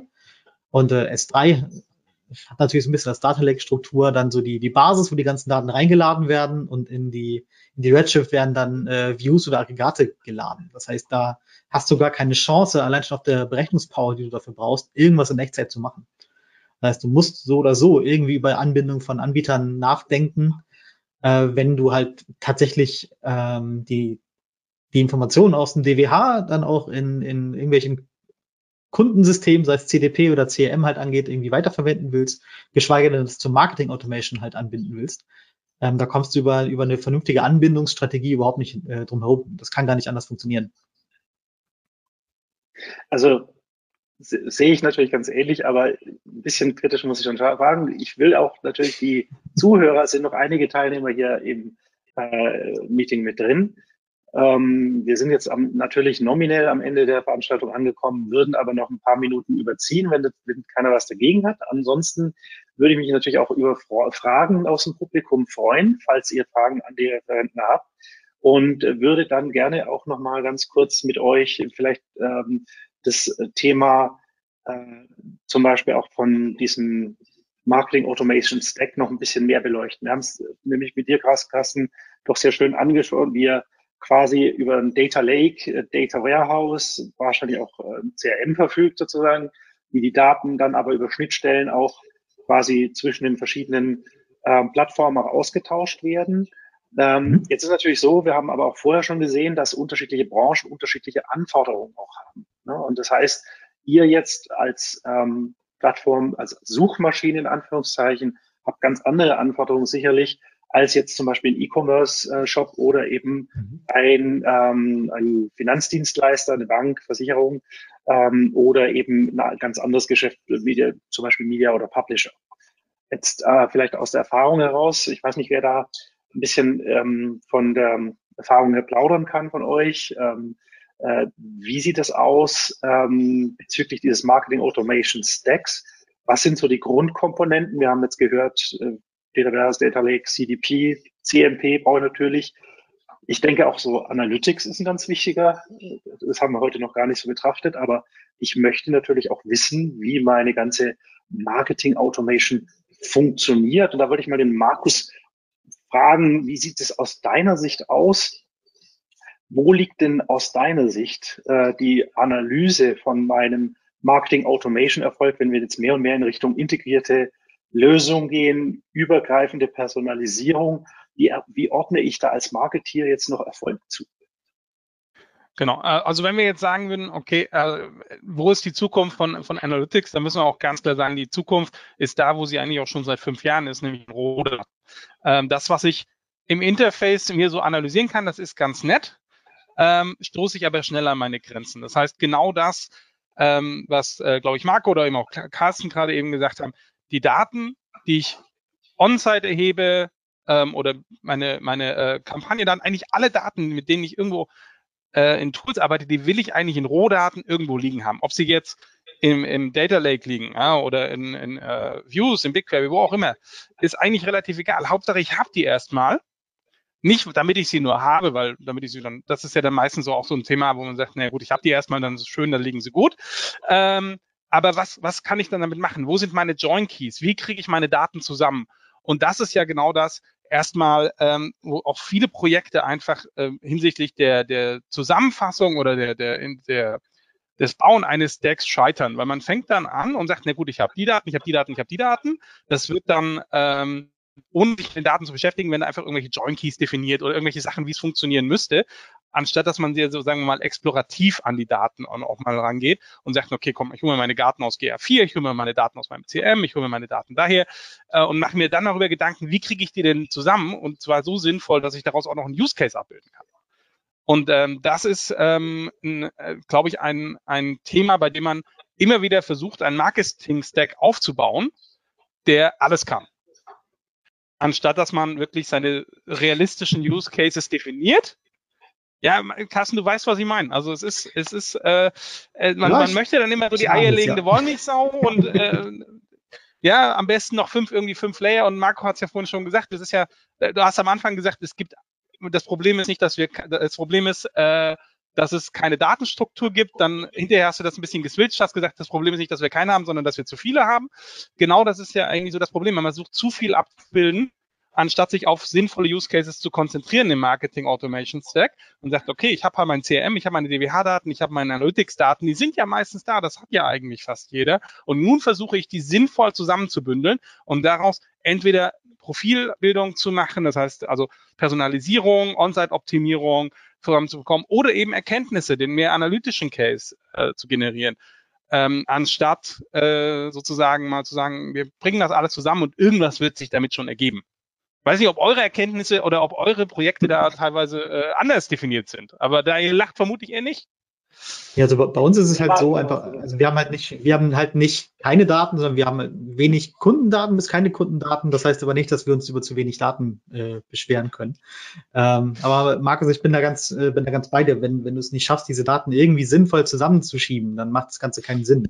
Das heißt also auch in der Webanalyse kannst du wunderbar Dinge halt äh, auch identifizieren, Segmente identifizieren. Da muss ich tatsächlich zugeben, hätte nie gedacht, dass ich das mal sage, aber da Google 360 tatsächlich relativ gute Möglichkeiten, Segmente auch von A nach B zu schieben und so. Ähm, aber was natürlich zentral ist, gerade wenn du mit Drittanbietern im Marketing zum Beispiel zusammenarbeitest oder auch mit Marketing Automation zusammenarbeitest, du brauchst einen Identifikator, der die Daten irgendwie alle matchen lässt. Ne? Also irgendein, irgendeine ID brauchst du in irgendeiner Form. Und wenn du die nicht hast, dann kannst du noch so schöne Tools haben, dann bringen sie, bringen sie halt im Zusammenspiel nichts. Du kannst die Power nicht ausnutzen. Und das, das Problem, glaube ich, äh, davon können alle hier ein Lied singen in der Runde. Absolut, also das hilft mir auch lachen, weil in unseren Projekten sehen wir genau das. Äh, es wollen immer erstmal alle Daten, äh, alle, alle Daten in einen Topf geworfen haben und am Ende schauen, was dabei rauskommt. Das ist ein Ansatz, der nicht funktioniert. Ähm, äh, ich glaube, da sind wir uns alle einig, dass man irgendwie einen, einen, einen sinnvollen Plan braucht und eigentlich lieber erst vom Use Case arbeitet, als, äh, als erst irgendwie jede, jede mögliche Anbindung durchführt. Ähm, ich will noch mal kurz auf das eingehen, was, was äh, Alexander vorhin gesagt hat.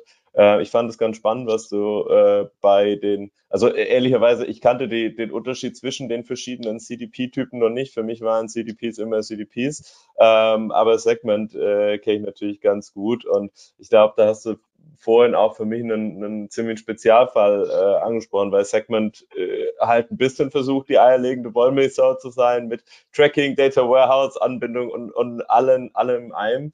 Ähm, ich glaube aber, dass das auch immer eine große Gefahr bietet. Also wir haben schon katastrophale äh, Segment-Setups zu sehen, wo wirklich alles mit allem verknüpft ist. Und äh, also ich hatte wirklich teilweise den Eindruck, da wurde einfach geschaut, welche Integration man in Segment benutzen kann.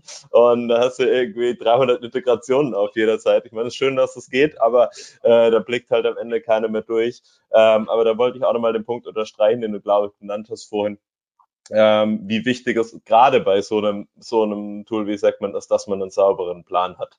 Und ähm, ich, ich stimme auch dem Punkt zu, dass ähm, es manchmal Sinn macht, eine, eine Berechnung dann ins, also dass das Data Warehouse durchaus eine gewisse Logik beinhalten sollte und da halt äh, zum Customer Lifetime oder was, ich, was berechnet werden soll. Ähm, ich glaube aber, dass die Änderung im, im Golden Record da nicht stattfinden sollte, sondern dass immer das Auswertungssystem getrennt sein sollte vom, vom operativen System, dass das prozessuale System separat läuft vom Analysesystem. Genau, äh, bin, ich, bin ich völlig bei dir. Ich habe es als zusätzlichen Layer gesehen. Ne? Also äh, das Data Warehouse sollte nicht ins Quellsystem zurückschreiben, dein Golden Record ist falsch, bau ihn anders zusammen, sondern es sollte eine zusätzliche Logikebene geben, wo ich sage, ich mache das, was ich unten nicht heilen kann, zumindest besser. Ja, und das äh, wäre dann die Basis für einen Customer Lifetime Value, weil ich einfach statt zwei Accounts die drei Accounts sehe, die äh, ich vorher nicht zusammenbekommen habe. Das ist, glaube ich, ganz wichtig. Und äh, ich glaube, was, was für den Martech-Stack der Zukunft fehlt eigentlich eine Rolle. Ja, also wir haben in großen Organisationen haben wir den guten alten Enterprise Architect, der schaut drauf, wo habe ich ähm, Überlappungen in der Funktionalität. Ja, und wenn wir uns jetzt irgendwie ein Best of Breed ähm, Martech Stack zusammenbauen, einfach so halb gar, wie es manchmal äh, ja passiert, ja, dann habe ich ganz viel Duplikate in Funktionalitäten und Überlappungen in Funktionalitäten. Also das Venn-Diagramm dazu sehr schrecklich aus. Und eigentlich fehlt sowas wie der Martech Architekt, ja, der sich darum kümmert, einfach die Komponenten sauber zu halten und zu schauen, hey, von wo kommen meine Daten, wo werden sie zentral verarbeitet, wo gehen sie wieder in die Kanäle. Ähm, gerade weil die Verantwortung über diese Tools ja in unterschiedlichen Abteilungen teilweise liegt. Genau. Also es ist wirklich hauptsächlich sicherlich erstmal ein organisatorisches Problem. Also wir haben jetzt gesehen, wir gehen also quasi von der kleinsten Einheit, nämlich was ist der kleinste gemeinsame Nenner zwischen den Daten? Was ist die äh, ID, die ich verwenden kann, um Daten zu stitchen und zusammenzuführen? Bis hin aber auch zu großen organisatorischen Themen. Und deswegen, das macht das ganze Thema so wahnsinnig komplex momentan. Marketing Automation ist eben nicht mehr so wie früher, wie wir es hatten. Äh, das Thema, ich stöpsel einfach eine E-Mail-Marketing-Lösung zusammen mit meinem CRM und äh, drücke dann aufs Knöpfchen und schicke denen alle drei Monate mal ein Newsletter raus, sondern das ist schon wesentlich mehr, wesentlich komplexer, alles sehr, sehr schnell und ein einzelner Mensch kann es nicht mehr steuern. Deswegen brauchen wir jetzt auch mehr und mehr die KI-Lösungen sozusagen, müssen KI-Projekte in die Marketing Automation mit einbinden.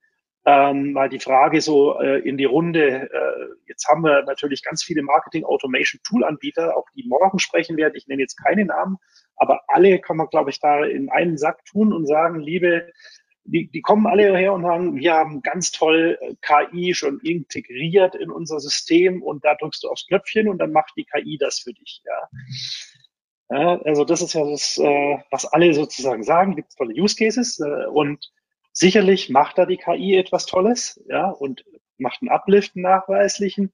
Die Frage ist, ist es aus eurer Sicht zielführend sozusagen? Also ihr hattet vorher schon ein bisschen angesprochen, Marco, glaube ich, dass, dass man die Lösung von der Stange zwar nehmen kann, aber auch ein bisschen anpassen muss ja, und ähm, äh, individualisieren, nett genannt.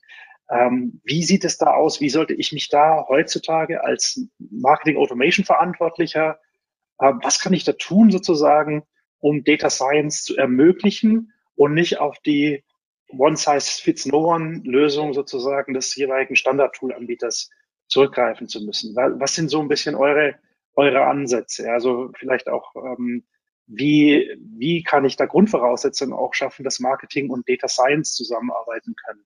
Und da seid ihr alle auch gefragt, weil jeder von euch hat auch schon mit Data Science Themen auch schon zu tun. Ähm, hat da jemand eine Idee? Wie kann, wie kann ich ähm, es auch in einem Unternehmen schaffen, dass eben Marketeers und Data Scientists mehr kollaborieren, zusammenarbeiten können? Also aus, aus meiner Sicht wenn es um Marketing Automation geht, ist natürlich immer eine Frage, was heißt jetzt Marketing Automation tatsächlich? Ne? Ähm, das ist natürlich eine sehr breit gefächerte ähm, äh, Thematik. Weil man kann bei Marketing Automation ja auch schon bei Kampagnenautomatisierung in irgendeiner Form halt auch schon starten, wofür ich erstmal gar keine Kundendaten grundsätzlich gegebenenfalls sogar benötige. Ähm, und da hängt stark von den Anbietern ab. Also ich meine, ich vermute, dass der eine oder die andere hier mit Google Ads auch mal zwischendurch arbeiten muss. Da wird dir gar keine andere Möglichkeit zukünftig mehr gegeben, als zu sagen, okay, hier hast du mein Budget, drück auf den Knopf und wir machen es schon für dich. Ne? Also da, da wird es gar nicht so mehr die Möglichkeiten geben, wirklich irgendwie zwischen Marketing und, und Data Science wirklich ähm, jetzt in der operativen Steuerung viel Austausch hinzubekommen, um Kampagnen zu automatisieren. Weil Google hat mittlerweile halt so eine Markt Macht hier in, in Europa ähm, und wird ja noch weiter ausgebaut, dass du davon abhängig bist, auf, auf deren Algorithmen zu vertrauen. Also entweder machst du es an oder du lässt es halt. Und Deshalb, also in vielen oder in immer größer werdenden Cases hast du gar nicht mehr die, die Auswahl, ob du irgendwie mit Automation arbeitest, weil die Anbieter machen das schon für dich. Leider. Also hat alles Vor- und Nachteile natürlich. Also ich denke mal, Entschuldigung. Ja, ich wollte dir gerade das Wort erteilen. Ah, super. Ich, okay, perfekt. Na, ähm, perfekt. Ich wollte nur kurz sagen, ich glaube, die, die Zusammenarbeit scheitert auch an unterschiedlichen Verständnissen von KI, weil das, was man so, teilweise so als KI auf äh, als Plakat auf den Tools sieht, also sorry, das ist ja, also das hatten wir damals im Gymnasium, ich glaube so neunte Klasse, ja, so logistische Regression, lineare Regression etc. Damit, also ich sage mal so, das ist ja das, was Google hat ja auch vor zwei, drei Jahren äh, in, in alle Produkte, ja, Firebase, BigQuery und so, Machine Learning eingebaut. Ja, und das ist ganz cool. Kann man richtig viel was mitmachen.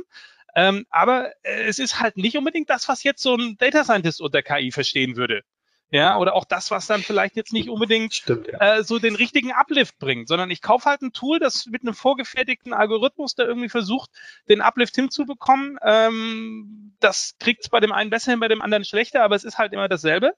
Ähm, und Data Scientist setzt sich halt hin und sagt, ja, äh, sorry, aber äh, wurde das überhaupt mal geprüft, ob das Sinn macht? Und ähm, wenn man dann aber wirklich auf Marketingseite auch mal so ein bisschen, da muss man jetzt vielleicht nicht in die, in die Detailberechnungen gehen.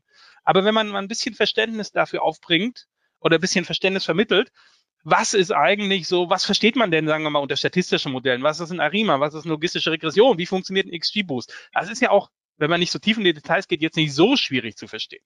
Das ist, äh, gibt es auch super Bücher drüber.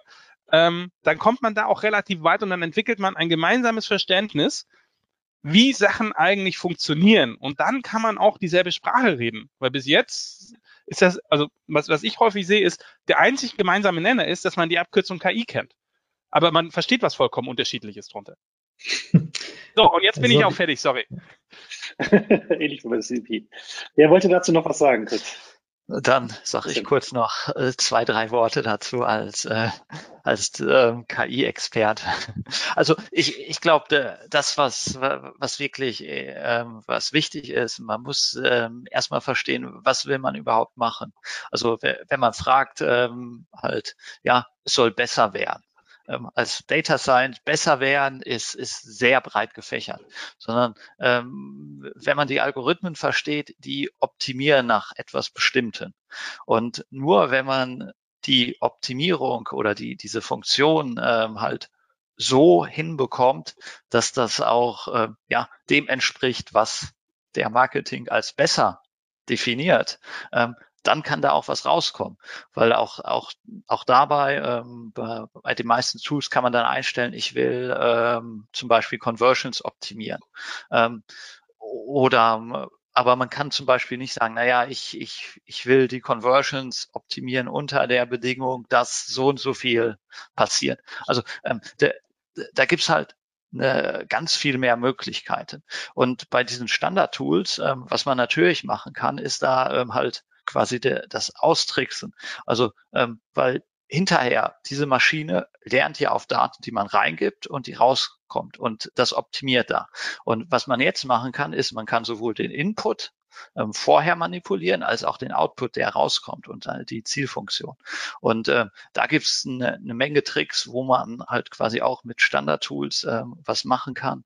Ähm, und ähm, ja, also ähm, man kann viel viel machen, auch wenn, äh, wenn diese Tools nur sagen, ähm, benutze mich oder benutze mich nicht. Äh, da ist noch ein bisschen mehr dahinter und da gibt es Unmengen von Möglichkeiten.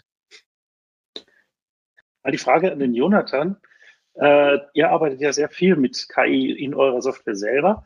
Und äh, wenn ihr jetzt in den Vertrieb geht damit ähm, und sagt, du, äh, wir schreiben eure Texte, also die KI schreibt deine Texte, die du bis jetzt immer händisch geschrieben hast, ja. Ähm, wie ist da das Feedback? Glauben die euch die Leute? Glauben die wirklich, dass es besser ist oder habt ihr da doch noch mit großen Vorbehalten zu kämpfen? Es ist sehr faszinierend, weil du siehst eigentlich alle kognitiven Verzerrungen dann sich dir ausbreiten vor dir, weil äh, du zeigst dir das und dann ist entweder die Reaktion von wegen, ah ja, okay, jetzt klingt also in Zukunft alles Marketing genau gleich, weil es kommt ja perfekt aus der Maschine. So, also mhm. komplette, oh, dann wird ja die Welt nur noch perfekt. Okay. Äh, und dann gleichzeitig, wenn dann mal die KI Unsinn baut, weil das wird sie halt, ne? die ist halt so, wenn du Glück hast, 80 Prozent äh, gut und da ist immer noch 20 Prozent Kappes dabei. Und dann sehen sie das und dann denken sie, ja, aha, es funktioniert ja gar nicht. Die, das heißt, dann sehen sie die 20 Prozent und denken, es funktioniert gar nicht und sehen nicht die 80 Prozent, wo es super funktioniert. Und das, äh, also es ist komplett, ähm, ich glaube, das Problem bei KI ist immer, du, du glaubst ja, es wäre entweder ist eine Maschine und eine Maschine rechnet es immer genau richtig, Taschenrechner, wenn du die richtigen Zahlen gibst, ist genau richtig. Oder es ist halt ein Mensch und ein Mensch, äh, der, der kann halt auch mal Fehler machen und irgendwie kriegen die Leute es noch nicht hin, KI dann richtig einzu, ähm, einzusortieren. Und du siehst vor allem natürlich bei Copywritern äh, totales, äh, die, die wollen das nicht, weil sie halt denken, dass es denen die Jobs wegnimmt. Deswegen auch meine erste These. Ähm, diese pure Kreativleistung wird immer mehr, also du, du brauchst nicht nur den Menschen dafür, um eine, diese Kreativleistung äh, zu machen. Aber ich glaube halt wirklich mit der Maschine wird der Mensch kreativer. Genauso wie er auch jetzt ja ab und zu dann eine Flasche Whisky sich reinzieht oder mal einen verrückten Film guckt. Äh, das macht ja ihn auch kreativer und das ist ja auch nicht seine eigene Leistung. Also niemand ist ja im weißen Raum eingeschlossen und kommt auf kreative Ideen. Du brauchst ja auch so Input. Und jetzt kommt halt der Input dann halt von der Maschine, die gelernt hat von Leuten, die Whisky getrunken haben und dann was geschrieben haben. Weil wovon lernt die Maschine am Ende? Natürlich der Kreativität von anderen Menschen. Also ähm, glaube ich, es wird noch ein bisschen dauern. Und entweder, ich glaube, unser Kreis hier ist ja recht technisch. Ne? Und dann ist es einfach, da kommt irgendein Text rein, das sind für mich dann Tokens, das ist, ist noch nicht mal, ist eigentlich egal sogar, was das für Wörter sind oder was für eine Marke dahinter steht, ist einfach äh, Text 1 und 2 und 2 funktioniert besser, okay, der geht jetzt also raus an 80 Prozent der Leute und dann gucken wir mal bla bla bla. Und äh, auf der anderen Seite, und das ist, glaube ich, das Problem der Implementierung, hast du halt Leute, die denken, hinter jedem Text, da steckt eine Markenbotschaft und da müssen wir ganz doll aufpassen und alles Mögliche. Das sind halt die, die CMOs, die natürlich nichts verstehen von der Technik darunter. Und das auch nicht müssen. äh, absolut nicht müssen. Also genauso wie wenig, wie wir natürlich verstehen, also wo ein Techniker verstehen muss, was der dann genau macht. Aber wo die Basis ist für die Kommunikation, ich glaube, das ist, das ist das Spannende. Ne? Und wir probieren das halt mit dem Mittel zu machen, was am besten funktioniert, nämlich Eigenerfahrung. Also wir bauen dann halt Experimente, äh, wo die Leute dann halt selber mitmachen, wie es bei denen funktioniert. Weil Leute projizieren die immer von sich auf andere äh, und dann wissen sie zumindest funktioniert bei mir, dann wird es auch bei allen anderen funktionieren. Aber vielleicht noch dann der letzte Satz äh, zu diesem Thema. Ich glaube, die Kommunikation von warum am Ende dann bestimmte Marketing-Automatisierung zum Beispiel besser funktioniert, das ist eine äh, stetige Herausforderung. Christian hat es angesprochen, ja, kannst es irgendwie manipulieren und dann wird es besser. Äh, sehe ich genauso. Ähm, aber ich glaube, der, äh, die Herausforderung und hoffentlich auch bald dann äh, wird es dazu Lösungen geben, wo Muster erklärbar sind für Leute, die halt Regressionsmodelle nicht verstehen, aber denen du halt sagen kannst, Posts, die das Design deines Produktes äh, hervorheben, funktionieren besser. Oder Texte, die auf Vertrauen einzahlen, die Leute an Vertrauen denken lassen, die funktionieren besser. Das kann jemand verstehen. Und dann kannst du dem Beispiel zeigen, guck mal, das hier macht Vertrauen, das hier nicht. Äh, ne, oberstes Percentile, unterstes und dann geht es. Aber ähm, wir können, glaube ich, nicht die gleiche, also wir müssen so eine Art Zwischensprache finden auf diese Art und Weise, selber zu Marketing-Menschen äh, werden, weil nur technisch kann man das am Ende nicht erklären, glaube ich. Finde ich ganz gut, also fast schon das Schlusswort. Ich will aber gerne noch den Alex kurz zu Wort kommen lassen. Ich hätte eine ganz spezielle fiese Frage, ich zugegebenermaßen, aber vielleicht hast du da auch ein bisschen schon Erfahrung. Äh, jedenfalls ist es so, ich gehe halt davon aus, ich, dass ich KI in der Zukunft in jedem Bereich, egal ob es im Search Marketing, im Performance Marketing generell, aber auch On-Site für die Konversion, also das heißt in Richtung Product Recommendation Engines, arbeiten alle schon mit KI. Äh, oder also wenn sie es nicht tun, werden sie es nicht mehr lange überleben. Die andere Sache ist auch, auch AB-Testing-Lösungen. Dann hast du aber auch E-Mail und Marketing Automation Tools, äh, Campaign CDPs, die mit KI arbeiten. Du hast unten drunter aber auch noch dann das ganze äh, das ganze Data Scientist Team, das vielleicht auch nochmal eigene Sachen wie Customer Lifetime Values und so weiter. Äh, und da gibt's eben, wie gesagt, nicht nur einen pro Kunden, sondern meistens fünf oder so. Und dann habe ich jetzt also überall KI im Einsatz. Diese KI ist aber jeweils anbieterspezifisch, äh, läuft da, läuft da, läuft da. Die eine äh, KI optimiert, also ich stelle mir das jetzt gerade so vor, die eine äh, KI optimiert wie wild, dass ich Traffic auf die Seite schaufel, die andere äh, KI optimiert wie wild, dass ich diesen Traffic konvertiere und die nächste schaut, dass sie den nochmal reaktiviert, wenn er dann schon mal alles gekauft hat. Und irgendwann mal, irgendwo ist ein kleines Sandkorn im Getriebe und das ganze Ding fliegt mir um die Ohren. Ähm, wie kann ich das vermeiden oder gibt es die Möglichkeit auch, KI sozusagen übergreifend einzusetzen, dass ich eben nicht in diese Gefahr komme, dass jede KI irgendwas anderes macht und äh, into the wild sozusagen geht. Wie, wie kann ja, ich das, wie muss ich das mir als Marketingmanager vorstellen sozusagen? Ganz unbedarft. Ja, ich sag mal, die, die erste Frage ist, ist sie im, äh, in den Händen eines Marketingmanagers in diesem Fall äh, richtig positioniert? Grundsätzlich würde ich erstmal sagen, wenn ich ein eigenes Data Science Team habe, äh, volles Vertrauen erstmal auf die Leute, die mit meinen Daten, die ich in meinem Datenhaushalt habe, arbeiten. Das heißt, das ist erstmal so die, der erste Ansatz zu sagen, ich habe das eigene Team, die arbeiten tagtäglich, crunchen die meine Daten im Data Warehouse hoch und runter, die wissen, was da unten passiert und können Insights daraus generieren und Mehrwert. So. Jetzt haben wir natürlich eine, ich sag mal, Data Scientists sind ja grundsätzlich nicht, sitzen ja nicht arbeitslos rum im Unternehmen gerade. Ist ja jetzt nicht so, dass sie gerade äh, den Markt überschwemmen, ja, ähm, dann ist ja oft das, das Problem, dass ich zwar Anforderungen habe, aber vielleicht der Umsetzungszeitraum sich etwas verlängert. Ähm, und dann muss man schauen, ja, jedes Tool wird immer mehr KI, Rule-Based, wie man es nennen möchte, äh, äh, Add-ons bieten. Ähm, ich muss sie nicht nutzen, ja. Ähm, ich muss aber definitiv für mich definieren, wo machen sie Sinn, wo machen sie nicht Sinn. Ja, was ich jetzt nicht machen würde, wäre äh, in der Tat solche ähm, Auto-Optimizations ja, über, über den ganzen Stack, weil am Ende weiß ich, ich kann es nicht mehr messen. Ich kann nicht mehr messen, woher kommt der Erfolg, was ist der Erfolg. Ja? Ähm, aber wenn es jetzt, ich sage mal, so Unterstützungsfunktionen sind, wie zum Beispiel manche CDPs, die mir sagen, ähm, das Segment ABC hast du jetzt äh, seit vier Wochen nicht angesprochen. Willst du nicht da vielleicht mal was machen? Ja? Ähm, dann habe ich eine Interaktion zwischen dem Marketingmanager, der immer noch entscheiden kann, möchte ich jetzt eine Ansprache machen, und dem, was mir die KI vorschlägt. Ja, ich glaube, in dem Feld macht es Sinn. Und sonst, ja, es ist, es ist, es bleibt die Frage der Organisation. Ja? Also äh, wenn ich jetzt jede KI anschalte und einfach walten und äh, schalten lasse, wie es will. Ähm, das wird der Christian bestätigen, werden alle bestätigen in der Runde. Ja, dann äh, habe ich nachher das Phänomen des guten alten, was war das, äh, der Microsoft-Bot, ähm, äh, der Chatbot, der nachher macht, was er will und ähm, rassistisch äh, durch die Gegend plappert. Nein, also das Ganze muss datengetrieben sein, das Ganze muss mit Expertenwissen natürlich auch validiert sein und immer wieder auch gegengetestet. Und daher glaube ich, ich sage mal, die Rolle des Marketingmanagers wird auch immer technischer. Ist der alte, die alte Rolle des Marketingmanagers, wo ich sagen konnte, okay, ich kümmere mich nur um Content und gar nicht um, um die Technik und die Daten und drunter, die, die stirbt aus. Ja, das wird nicht mehr funktionieren. Ähm, und es geht nur darum, dass wir, äh, oder dadurch, dass, dass eigentlich die ganze Organisation datengetriebener wird. Also ich finde es, eigentlich wäre es schon fast das, das perfekte Schlusswort. Lass mich ganz kurz, ein ganz kurzes Wrap-up noch machen. Und dann würde ich sagen, lassen wir es für heute mal gut sein. Ähm, erstmal an euch alle ganz riesigen Dank für eure Insights, für euren tollen Input. Ähm, ich fand es sehr bereichernd. Jetzt habe ich gerade gesehen, Jonathan ist bei mir nicht mehr auf dem Bildschirm. Ich hoffe, ihn hat es nicht ganz rausgekegelt.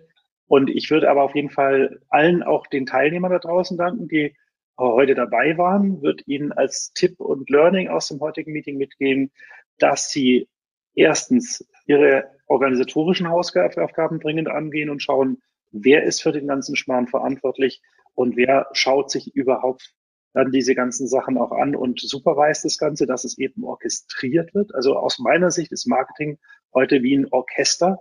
Das heißt, wenn ich als, äh, wenn ich ohne Dirigent spiele, kann das lauter tolle Solisten sein. Allerdings wird es dann kein wirklich schönes Konzert für die Zuhörer da draußen. Das heißt, ich muss das orchestrieren, ich muss es eben auch entsprechend anleiten und ich brauche da vorne jemand Fähiges, der die verschiedenen Stimmen auch versteht, anhört, spielt und rausfindet, wenn mal was nicht so läuft in einem, äh, in einem Teil des Orchesters. Auf der anderen Seite muss ich schauen, hm, dass ich meine Datenhausaufgaben mache, was die Technologie angeht. Äh, also schauen, wie führe ich den Daten überhaupt zusammen. Das mache ich am besten auf Basis, wenn ich es richtig verstanden habe, auf Basis von Use Cases, äh, dass ich erstmal mir anschaue, was brauche ich, was möchte ich überhaupt dann erreichen mit der Zusammenführung äh, von den Daten und nicht, ich nehme mal alle Daten und integriere die mal alle zusammen. Und das gleiche auch mit der KI, gleiches Spiel. Ich nehme jetzt nicht jede Standard äh, Machine Learning Algorithmuslösung, die ich in irgendeinem Tool finde, drücke aufs Knöpfchen und dann wird alles schon schön und recht und gut, sondern äh, ich muss mir da auch Gedanken machen, wie ich das Ganze sauber durchdekliniere, mir Fachleute dazu holen. Heute waren ganz viele hier im Call dabei, die sich sicherlich auch freuen über den einen oder anderen Kontakt von denen, die heute zugehört haben. Ähm, ich hätte jetzt noch ganz viel da noch zu, zu, zusammenzufassen, weil es war sehr, sehr dicht, äh, der Content. Vielen Dank an euch. Ähm, wie gesagt, wenn noch Fragen sind, kommt und gerne auf uns zu. Ihr findet uns alle sicherlich auf LinkedIn und anderen Plattformen. Das war der Marketingbörse Podcast mit einem Mitschnitt der Digitalkonferenz Marketing Automation. Es diskutierten Timo von Vocht, Markus Stade, Christian Schneider, Alexander Nietzsche, Markus Heidenleder, Carsten Wesch und Jonathan Mall. Danke fürs Zuhören und gerne das nächste Mal live bei digitalkonferenz.net.